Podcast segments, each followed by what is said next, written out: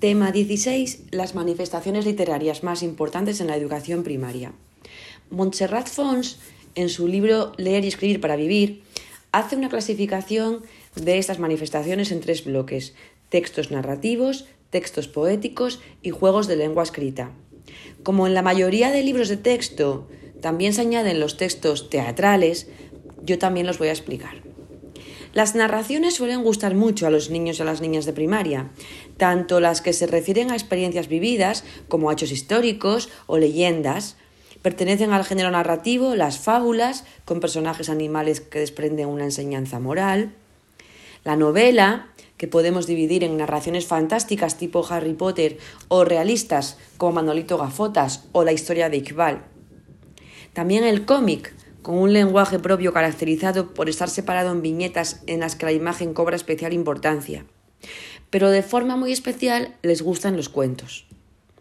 El cuento es la narración que está más al alcance de nuestro alumnado porque en una exposición breve que contiene un principio y un final pueden transportarse a un mundo fantástico, imaginario y con una serie de elementos comunes. Todos parten de una situación estable Después surgen una serie de conflictos o problemas que van seguidos de una serie de acciones para resolverlos de una u otra forma y llegar a un resultado final o fin. La frase inicial tipo eras una vez les coloca a la expectativa de una historia fantástica y la frase final, colorín colorado, este cuento ha acabado, les permite desconectar de la imaginación y volver a la realidad es un recurso esencial para descubrir el uso literario del texto escrito. Cualquier trabajo escolar alrededor del cuento puede servir para conocerlo mejor, descubrir su belleza literaria y apreciar y disfrutar este género. Los cuentos se pueden clasificar por edades, por variedad temática, por área geográfica, etc. Lo importante es ofrecerles gran variedad de temas, de ambientes y de personajes, para que puedan entrar en situaciones que su vida cotidiana no les permite imaginar. Para entrar en el mundo de los cuentos y las narraciones, los alumnos y las alumnas han de conocerlos, pero también producirlos, como explicaré cuando hable de las técnicas y estrategias de utilización de la literatura infantil y juvenil.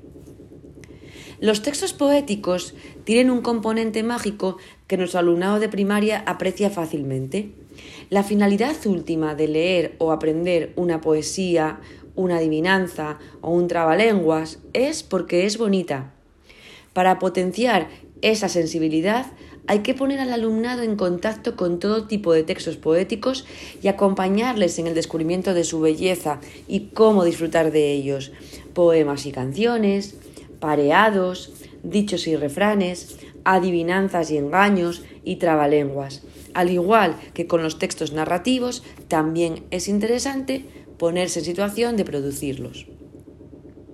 En cuanto a los juegos de palabras, Montserrat Fons introduce los juegos individuales tipo crucigrama, sopa de letras y también los de desafío, como el ahorcado o el Scrabble, sobre todo por el carácter lúdico y atractivo que presentan, pero también, y muy interesante, porque se prestan actividades para reflexionar sobre el uso del lenguaje, del lenguaje literario, si los usamos para encontrar palabras que rimen, adjetivos, sinónimos y antónimos, palabras polisémicas, personificaciones, metáforas, etc.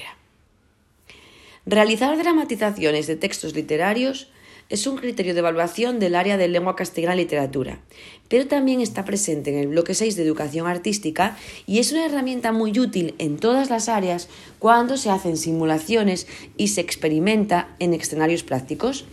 Hay muchas obras de teatros infantiles y juveniles que son muy motivadoras tanto para afianzar la destreza lectoescritora como para practicar la entonación, la articulación, el volumen o los elementos no lingüísticos, como se explica en el tema 18 este, de este, temario de oposiciones. Se trata, en definitiva, de, de proporcionar múltiples situaciones de lectura autónoma, compartida o dirigida y para ello son necesarias una serie de técnicas y estrategias para la utilización de la literatura infantil y juvenil, que es el siguiente punto del epígrafe.